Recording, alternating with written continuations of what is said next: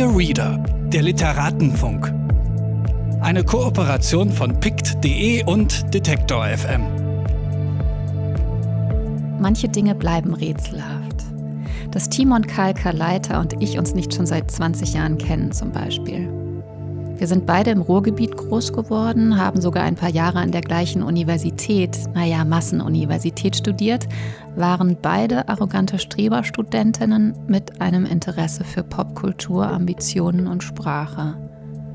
Doch erst vor anderthalb Jahren sind wir uns über den Weg gelaufen, auch wenn sich nicht mehr klären lässt, was sich wirklich zugetragen hat. Auch Timon Karl Karleiters Debütroman die Geschichte eines einfachen Mannes, gerade bei Pieper erschienen, spielt mit dem derzeit hyperbeliebten Genre der Autofiktion. Er hat einen zeitgenössischen Schelmenroman geschrieben und einen Ich-Erzähler erfunden, dessen Lebensgeschichte der des Autors ähnelt, allerdings keineswegs ein gutes Licht auf ihn wirft.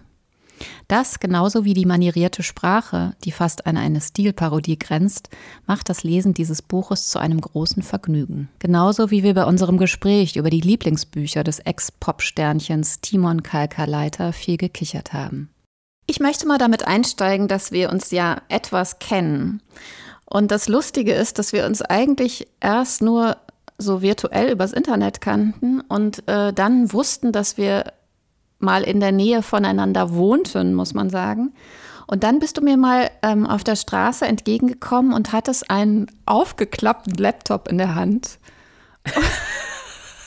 Stimmt das? Das kann doch nicht sein. Was habe ich denn damit gemacht? Ich weiß nicht. Wie so ein Broker. Ähm, wahrscheinlich hast du da schon an deinem Roman gearbeitet und musstest auch im Gehen schreiben. Das klingt, ja, das ist sehr wahrscheinlich, aber jetzt, das, dieses Bild fasziniert mich total. Äh, ich fürchte fast, dass es gar nicht stimmt, weil ich kann mich gar nicht erinnern, dass, es, dass ich mit so einem offenen Laptop, es gefällt mir aber so gut, ich würde mir wirklich wünschen, dass es so ist, weil was ist denn das, was ist, was für ein Idiot äh, muss jemand sein, der mit einem offenen Laptop äh, äh durch die Straßen geht. Das ist ja wirklich so 90er Jahre, ich muss noch schnell meine, meine, äh, meine Aktien äh, hier verkloppen. Obwohl, das machen die jungen Leute ja eh alle jetzt ähm, übers Handy.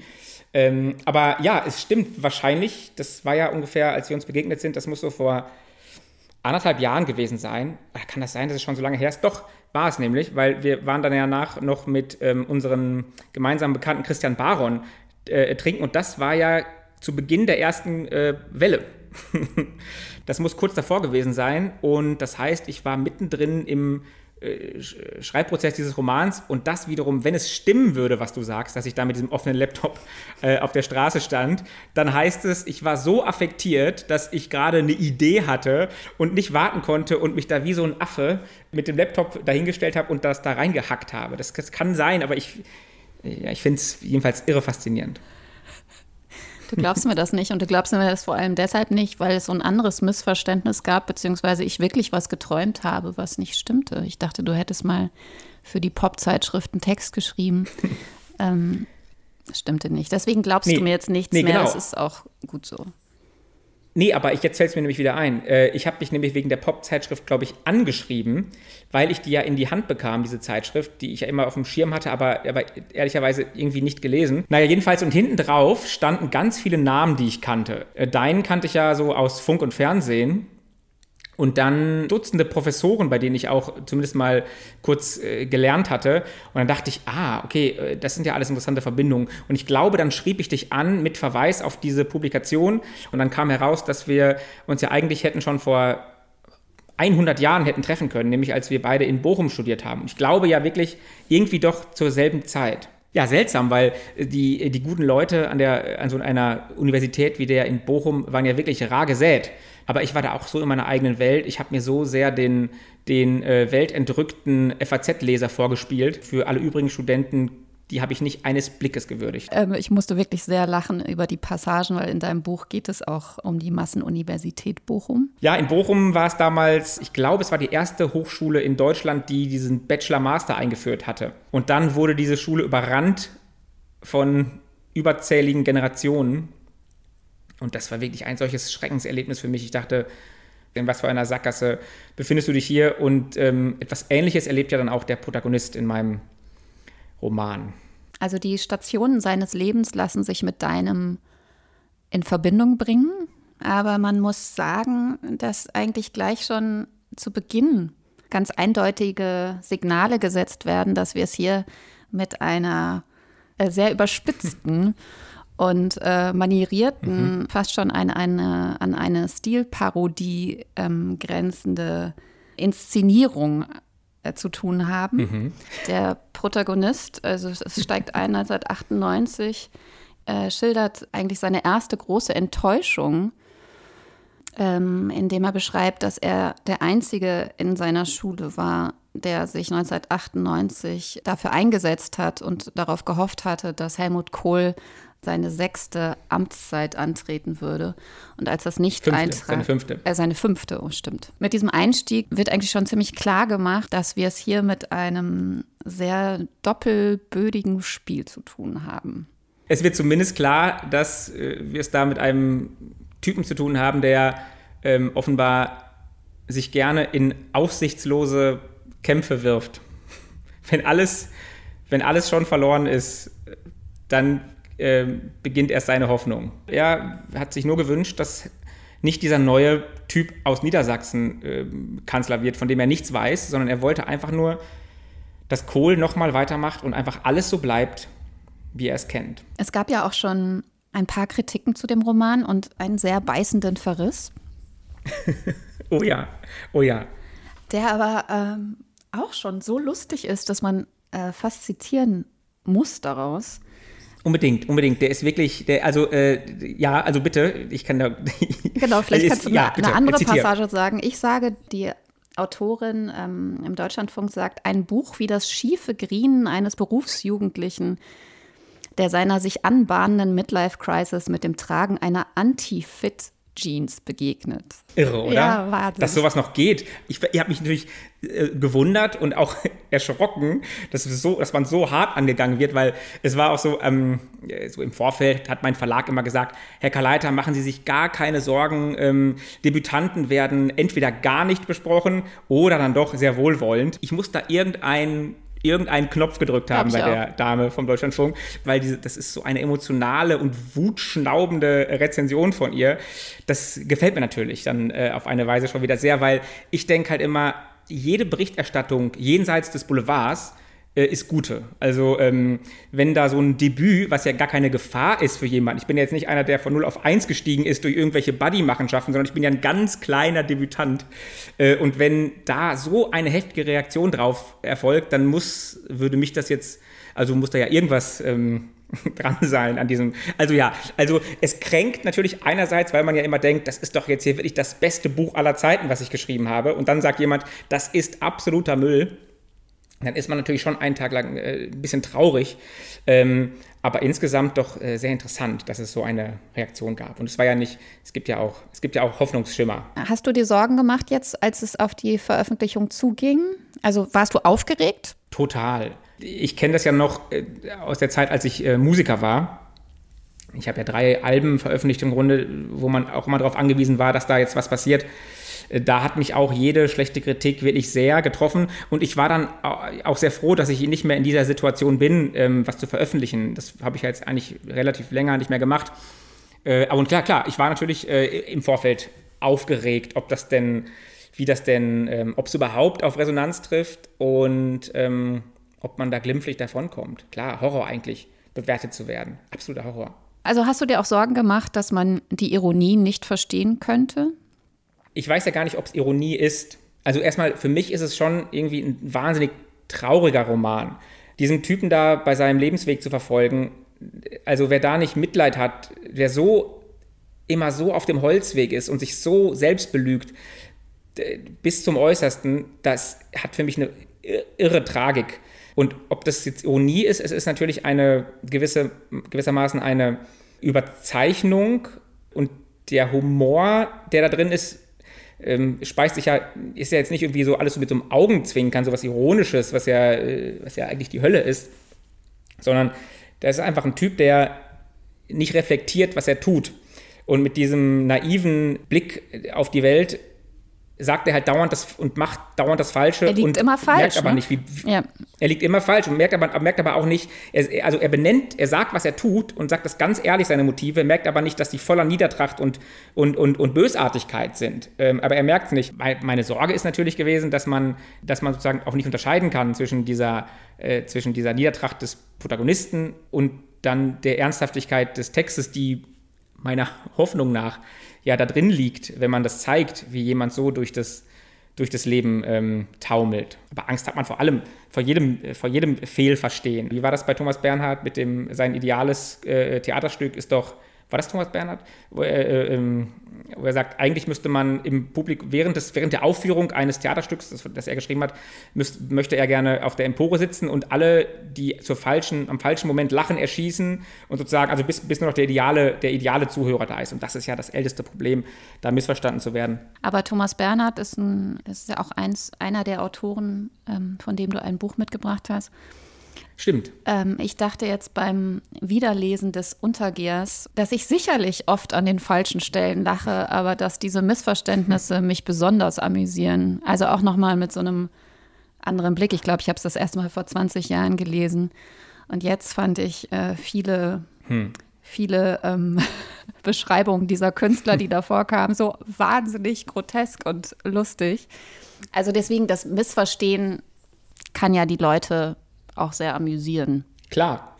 Ja, ich habe den Text auch vor. Ich, äh, ich weiß es bei beim Untergehern äh, noch genau, wie ich ihn damals, ich bin damals durch Spanien gereist und war in Santander gerade, das ist da oben ähm, an der Atlantikküste. Und da war ich da auf Reisen, da war ich gerade 24 und, und spazierte so die Promenade entlang und hatte mir den Untergeher mitgebracht.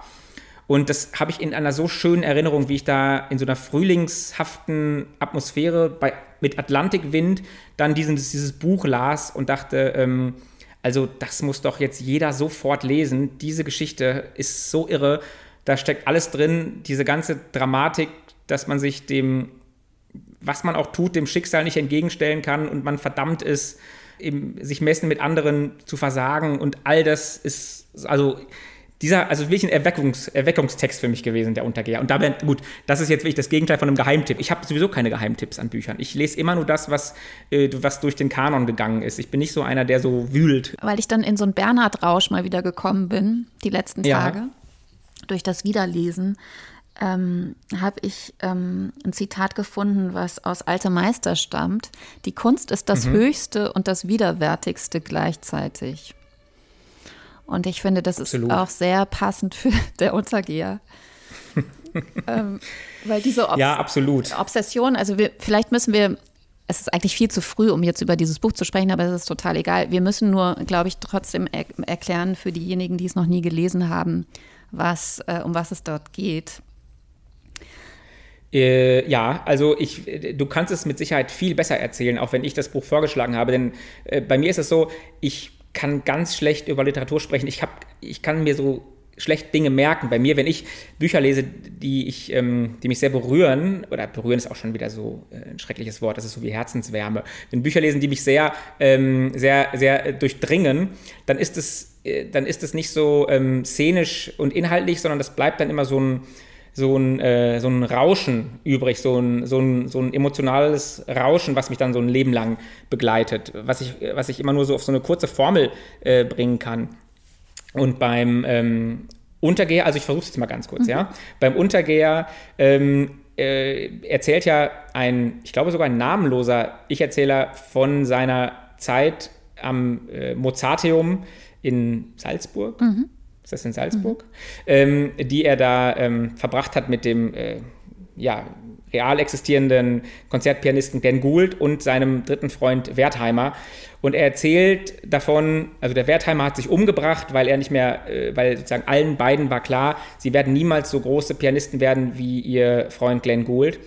Und darüber verzweifeln sie alle. Und der eine bringt sich halt am Ende, bringt sich, hat, hat sich umgebracht, weil er darüber verzweifelt ist, und der Ich-Erzähler versucht irgendwie anders zu sublimieren, aber sie haben beide dann aufgegeben mit der Musik, weil sie im Angesicht des Meisters einfach nicht äh, weiter ihrem, obwohl sie ihre Profession natürlich besser beherrschen als, als alle anderen Menschen, ähm, aber die dieses Ideal nicht erreichen können, hören sie auch auf dann mit ihrer, mit ihrer Arbeit. Und das finde ich eben auch so konsequent, dass man ähm, den Übermächten des Lebens und was immer, das, das ist sozusagen für mich das, das Thema. Und das ist für mich eigentlich das Thema, fast auch bei allen Büchern, die ich mitgebracht habe, dass man den Mächten der Welt nicht entrinnen kann. Das einmal ist es vielleicht was, äh, was Privates ähm, und ein anderer Mal ist es eine Übermacht eines Menschen, der etwas viel besser kann oder ähm, was ja auch teilweise äh, so ähm, äh, metaphysische Elemente hat, die man ja auch nicht erklären kann. Aber man kann sich diesen diesen Gewalten nicht entgegenstellen als Mensch, sondern muss am Ende daran zugrunde gehen. Und diesen Fatalismus, äh, den schätze ich sehr. Es ist so das Gegenteil von Yes, we can oder äh, wir kriegen schon alles geregelt, sondern nee, äh, am Ende des Tages ist, sind die Dinge nicht zu bezwingen. Und das hat, ähm, das ist bei Thomas Bernhard natürlich immer so äh, gewesen. Und das finde ich äh, so ein fabelhaftes, äh, eine fabelhafte Erkenntnis, die einen ja auch ein bisschen ähm, gelassener macht. Das ist fast schon was, äh, fast schon was Katholisches. Also ähm, streng dich nicht allzu an. Äh, es lässt sich nichts verändern. Natürlich eine schreckliche Botschaft, aber ich, ich finde sie irgendwie, ich finde sie auf eine Art beruhigend. Ja, und gleichzeitig. Habe ich es gut nacherzählt, ja. dafür, dass ich es eigentlich nicht kann? Ja, hast du gut nacherzählt. Äh, es ist natürlich, also bei Bernhard, ähm, es ist eine relativ komplizierte Erzählstruktur. Ja. Es geht natürlich auch noch um seinen eigenen Roman, den er schreibt und der dieser Roman eigentlich ist. Genau. So. Also es, es, gibt so eine Verschachtelung. Ja, ja, klar. Klar, ähm, das ist kompliziert. Genau, also formal ist es relativ kompliziert, auch wenn es sich ähm, sehr einfach und fluffig liest.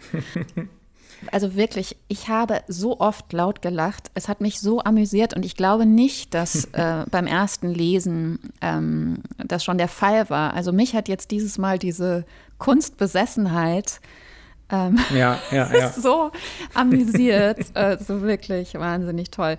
Und natürlich, das ist aber auch ein Allgemeinplatz, die Musikalität der Sprache von Bernhard führt sofort klar, dazu, klar. dass du anfängst, es laut zu lesen. Mhm. Also es geht eigentlich gar nicht anders. Ja. Man, man wird sofort eine Vorleserin. Klar, und wer halt auch in jungen Jahren sowas liest, in jüngeren Jahren sowas liest und dann nicht davon erstmal, äh, also man lernt ja mit der Zeit, dass Thomas Bernhard vielleicht ja auch in gewisser Weise ein Taschenspieler ist und der mit, immer mit denselben Tricks operiert und nichts ist blöder als Leute, die mit äh, 40 immer noch sagen, ja, am liebsten lese ich Thomas Bernhard. Okay, gut. Habe ich jetzt verstanden. Aber wer das in jungen Jahren liest äh, und davon nicht erstmal total umgehauen ist, und dann, und dann äh, wahnsinnige Lust bekommt, sich, äh, sich Literatur zu widmen oder überhaupt sozusagen der Kunst zu widmen, weil dieses Buch ist eben so, so toll, weil es ja eben dann auch die Brücke schlägt zu den zu, zu, äh, zu der Musik, zu Glenn Gould und den Goldberg-Variationen, die ich als, äh, äh ich komme ja nicht aus einem Bildungsbürgertumshaushalt und ich kannte jetzt die Goldberg-Variationen nicht damals, als ich das las. Ich auch nicht. Ähm, und wie ich mir das dann sozusagen äh, angeeignet habe und mir dann diese Einspielungen von Glenn Gould, die es ja dann natürlich willig gibt, angehört habe. Es gibt ja verschiedene Einspielungen von 62, glaube ich, und von 84 und die unterscheiden sich so krass. Und ich habe dann damals erst gelernt, was überhaupt, das ist wirklich so banal, aber ich habe damals erst gelernt, was es bedeutet, klassische Musik zu spielen oder was es bedeutet, Musiker zu sein oder, oder ein Klavierpianist, der äh, Stücke wie eben ein Stück von Bach die man halt völlig unterschiedlich spielen kann. Also wenn man sich diese verschiedenen Einspielungen der Goldberg-Variationen anhört, dann versteht man erstmal, was überhaupt das ist, äh, so ein Stück zu haben, wo nur die Noten da sind und was man daraus macht. Und dass ein Buch äh, sowas leisten kann, sowas äh, jemandem wie mir äh, nahezubringen, das ist doch eigentlich total irre. Deswegen, du hast recht, also es ist natürlich nicht nur äh, schreiend komisch, so wie ich das jetzt ähm, dargestellt nee, habe. Also nein, also klar, also aber Bernhard ist natürlich schreiend komisch. Das kann mir, das kann man sich, kann ja mehr keiner das Gegenteil sagen. Toll fand ich eine Stelle, wo es um ein Bücherregal geht. Die großen ah, Denker haben ich, wir. Das weiß ich natürlich gar nicht mehr. Die großen Denker haben wir in unsere Bücherkasten gesperrt, aus welchem sie uns für immer zur Lächerlichkeit verurteilt anstarren, sagte er, dachte ich. Tag und Nacht höre ich das Gejammer der großen Denker, die wir in unsere Bücherkasten gesperrt haben, diese lächerlichen Geistesgrößen als Schrumpfköpfe hinter Glas, sagte er, dachte ich. Alle diese Leute haben sich an der Natur vergriffen, sagte er, das Kapitalverbrechen am Geiste haben sie begangen, dafür werden sie bestraft und von uns in unsere Bücherkasten gesteckt für immer. Denn in unseren Bücherkasten ersticken sie, das ist die Wahrheit. Unsere Bibliotheken sind sozusagen Strafanstalten, in welche wir unsere Geistesgrößen eingesperrt haben. Kant naturgemäß in eine Einzelzelle wie Nietzsche, wie Schopenhauer, wie Pascal, wie Voltaire, wie Montaigne alle ganz Großen in Einzelzellen, alle anderen in Massenzellen, aber alle für immer und ewig, mein Lieber, für alle Zeit und in die Unendlichkeit hinein. Das ist die Wahrheit. Und wehe, einer von diesen Kapitalverbrechern ergreift die Flucht, bricht aus, sofort wird er sozusagen fertig und lächerlich gemacht. Das ist die Wahrheit.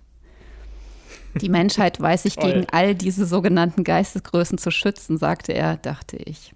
Man könnte ewig weitermachen, aber. Ja, ja, klar. Wahnsinn. Ja, absolut richtig. Ich sitze ja hier auch, wie du siehst, vor so einer dusseligen äh, Bücherwand. Jedes Mal, wenn ich da oben äh, wieder was reinstelle, dann denke ich mir, das muss jetzt auch wieder einer entsorgen, wenn ich dann tot bin. Also so, es ist, ich habe das immer, ich denke das jedes Mal bei jedem Buch. Das einzig Gute, was ich über meine Bücher, meine, meine Bibliothek sagen kann, ist, dass die total eklektizistisch ist.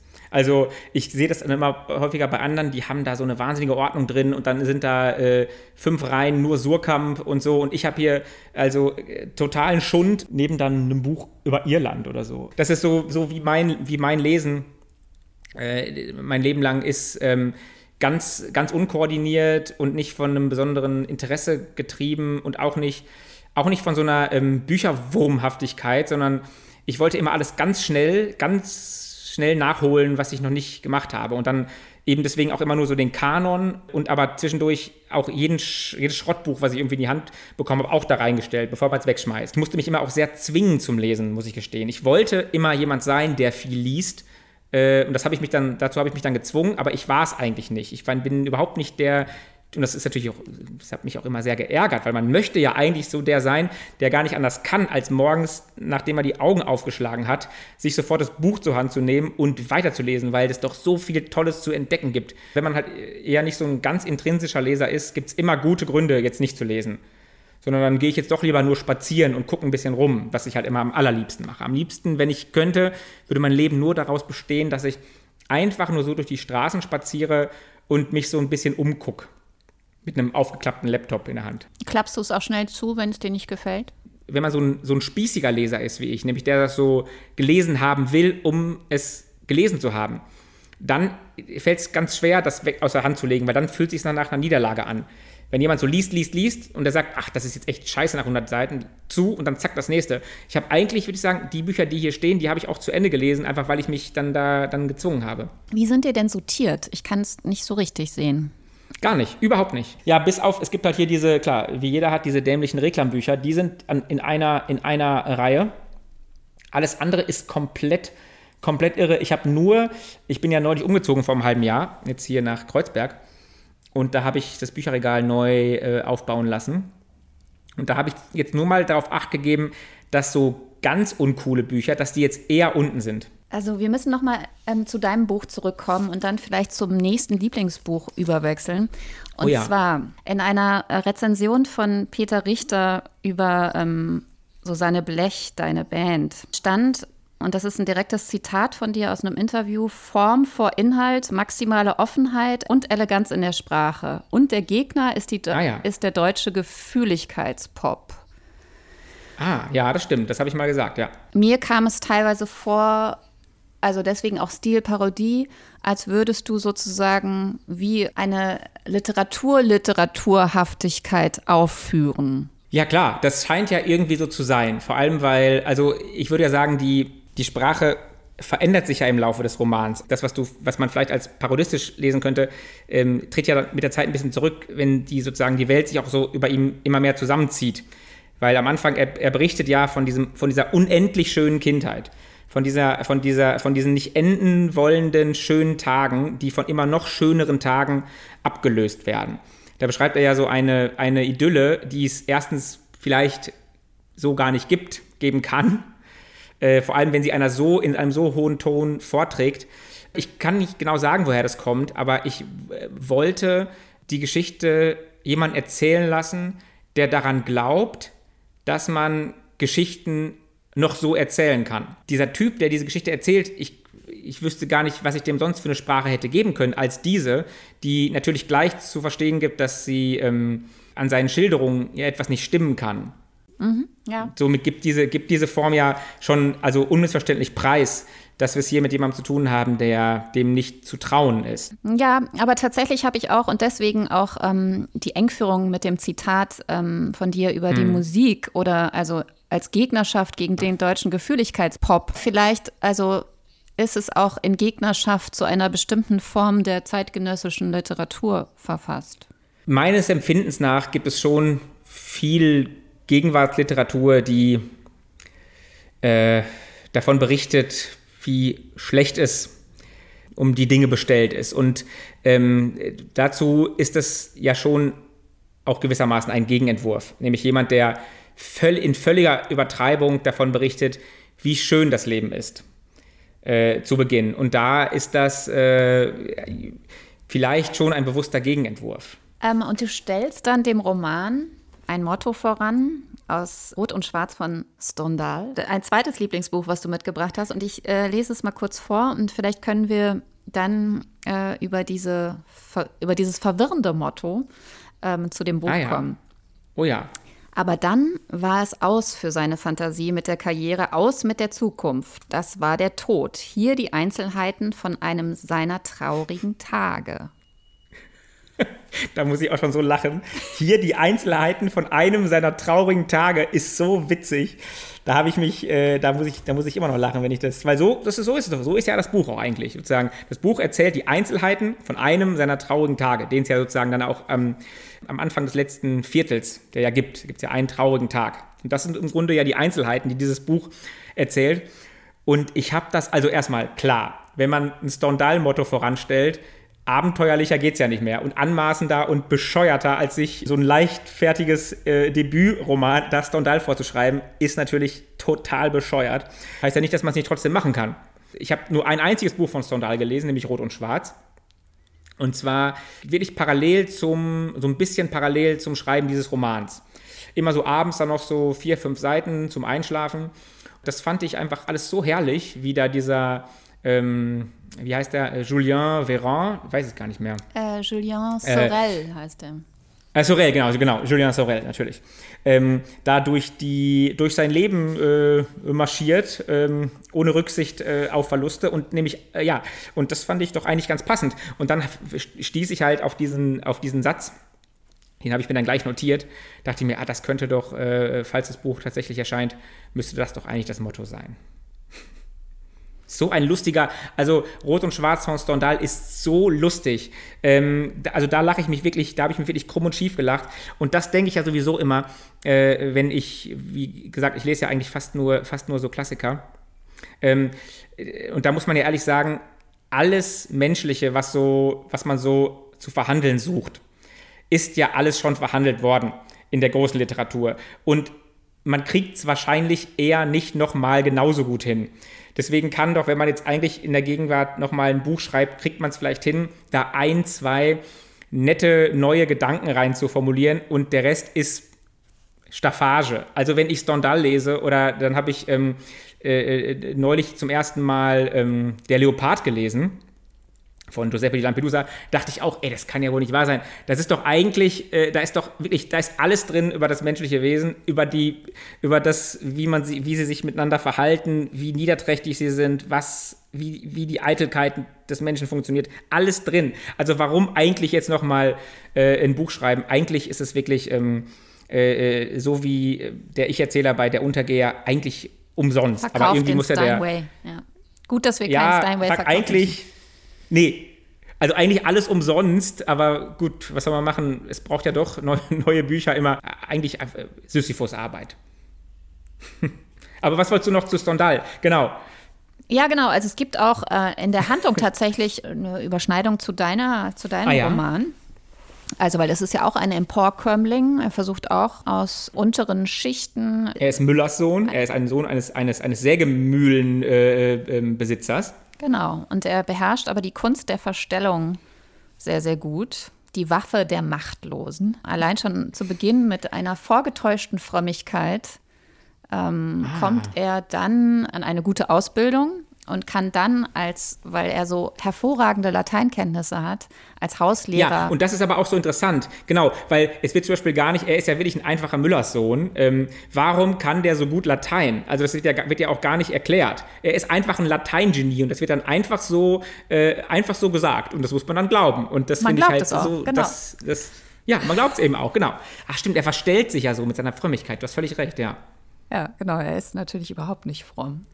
Dann beginnt, äh, die, die, die, nimmt die Geschichte ihren Lauf und es wird relativ schnell klar, dass das ähm, ein ziemliches Arschloch ist, ein ziemlicher Kotzbrocken, der ähm, sich da so durchschlawinert und sein Spielchen ja. mit zwei Frauen spielt. Am Ende ist es ja so, er stirbt ja und hat alle gegeneinander ausgespielt, vor allem die Frauen. Bis zum aller, aller, allerletzten Moment halten sie an ihm fest und die zu Tode betrogene kümmert sich noch um seine Asche, ich glaube, ist es Asche oder um seinen Leichnam.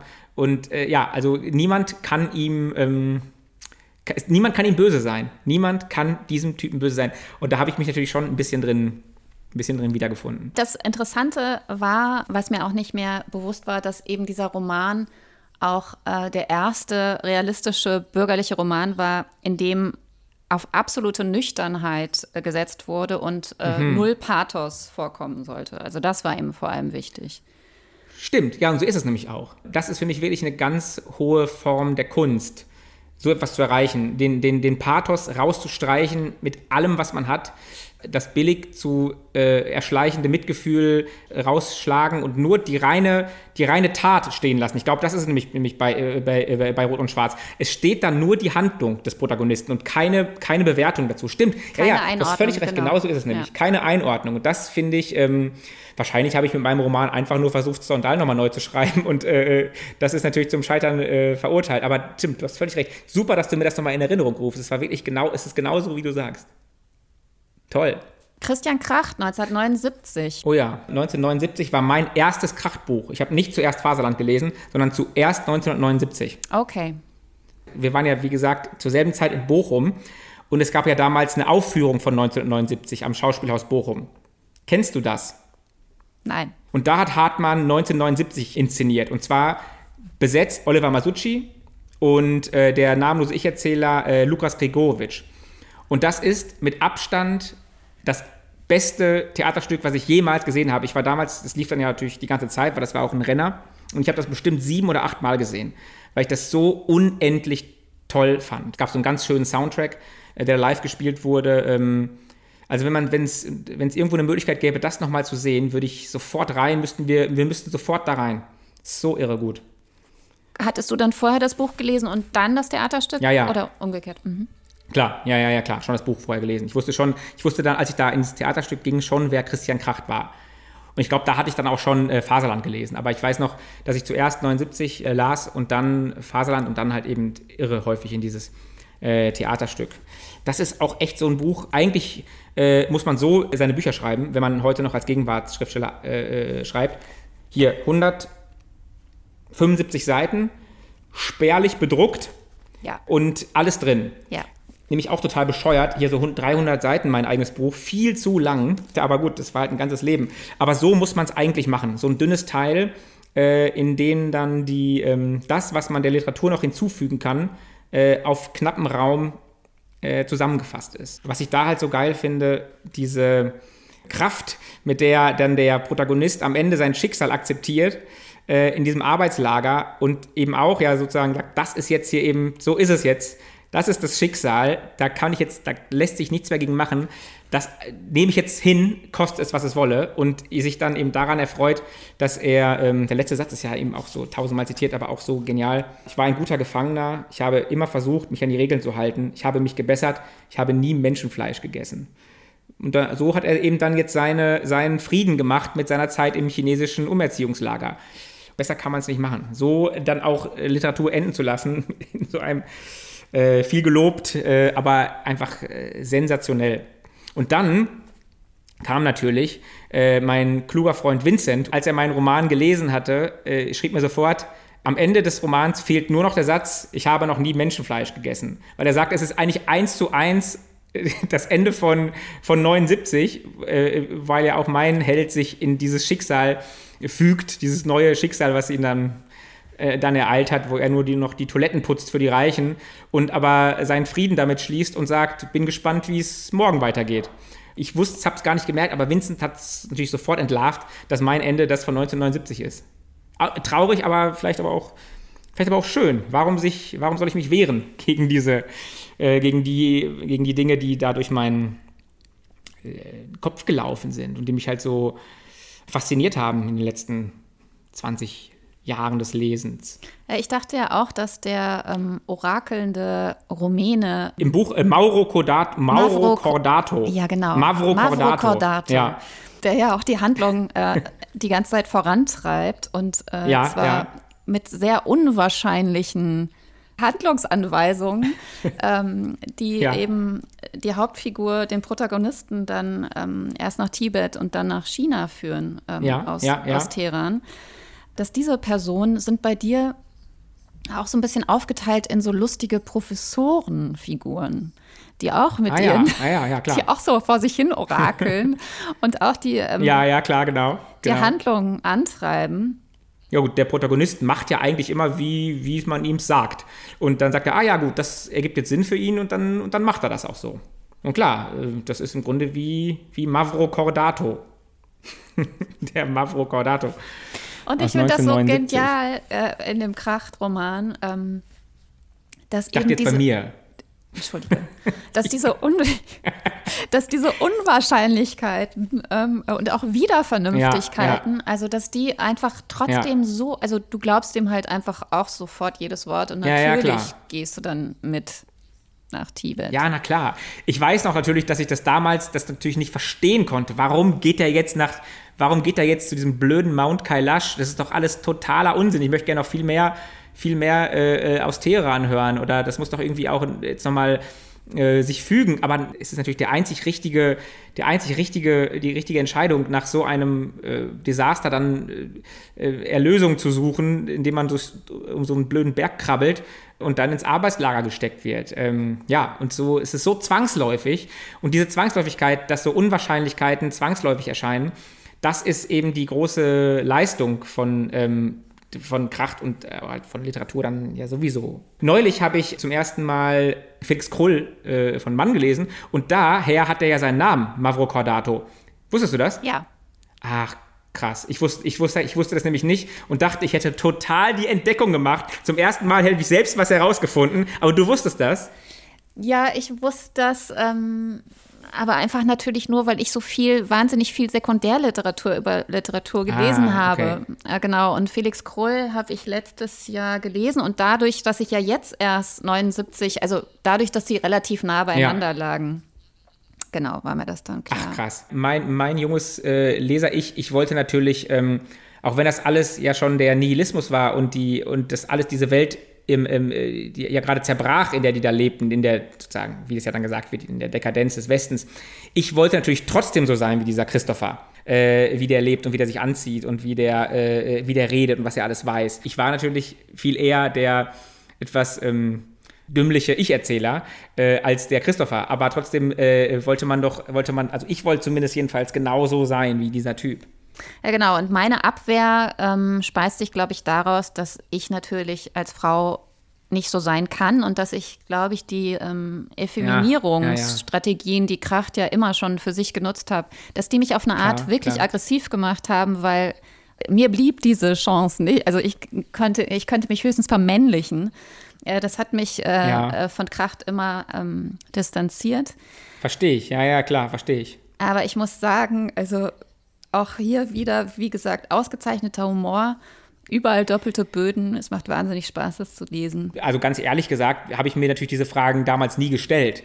Ist das jetzt hier ein genuin ähm, männliches Sinnangebot, was äh, vielleicht was was was ähm, gar keine äh, Identifikationsmöglichkeiten an eine Frau meines Alters gibt? Kann man nicht kann man nicht dasselbe wollen? Also ich hätte gedacht, ja, aber äh, wahrscheinlich hast du völlig recht, dass es, dass es nicht geht.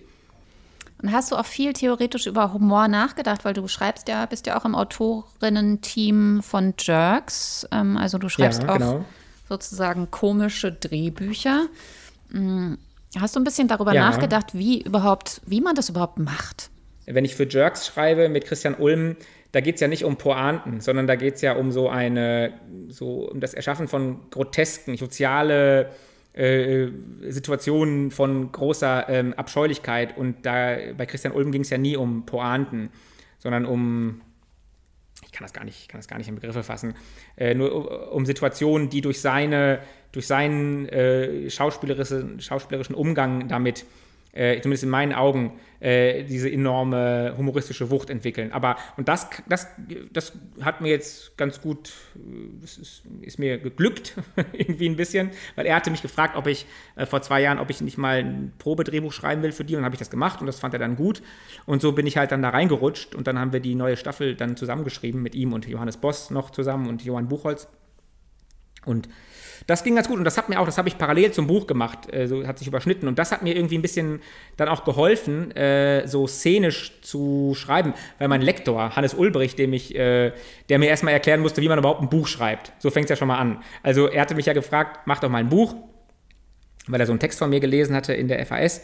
Und dann habe ich so angefangen äh, mal so drauf loszuschreiben. Und dann sagt er so, ja, ist ja irgendwie ganz nett, aber äh, so rumschwadronieren, äh, das bringt natürlich nichts. Man muss auch szenisch schreiben. Und da habe ich, das war mir ja gar kein Begriff. Und dann hat er mir das erstmal alles genau erklärt, was man so machen muss. Und ohne Hannes Ulbrich hätte ich auch diesen Roman niemals schreiben können. Ja, man lernt viel. Also ein guter Lektor, das ist, war mir ja auch nicht klar, ist wirklich ähm, Gold wert. Und auch streng, wahnsinnig streng. Und da muss man immer wieder, äh, aber am Ende habe ich immer alles genauso gemacht, wie er es gesagt hat. Das kann, das kann, das äh, kann ich wirklich, äh, das sage ich, ich habe es immer genauso gemacht, wie Hannes es mir gesagt hat. Gut. Was ich noch toll ja. fand, äh, was ich jetzt in meiner Recherche nochmal zu 1979 gefunden habe, war auch noch ein Interview von Christian Krach, der auch gesagt hat, dass er so oft laut gelacht hat beim Schreiben und dass er sich ja, immer gedacht hat, ja, ja, genau. so ein Kitsch kann sich doch niemand ausdenken. Ja. genau, das hat er gesagt. Ich weiß, ich weiß, ich weiß. Ich weiß, total gut. Er hat ja immer gesagt, er wäre eigentlich ähm, Unterhaltungsschriftsteller. Äh, es ist ja alles Unterhaltung. Ich meine, wer schreibt denn jetzt noch, was ist denn sonst?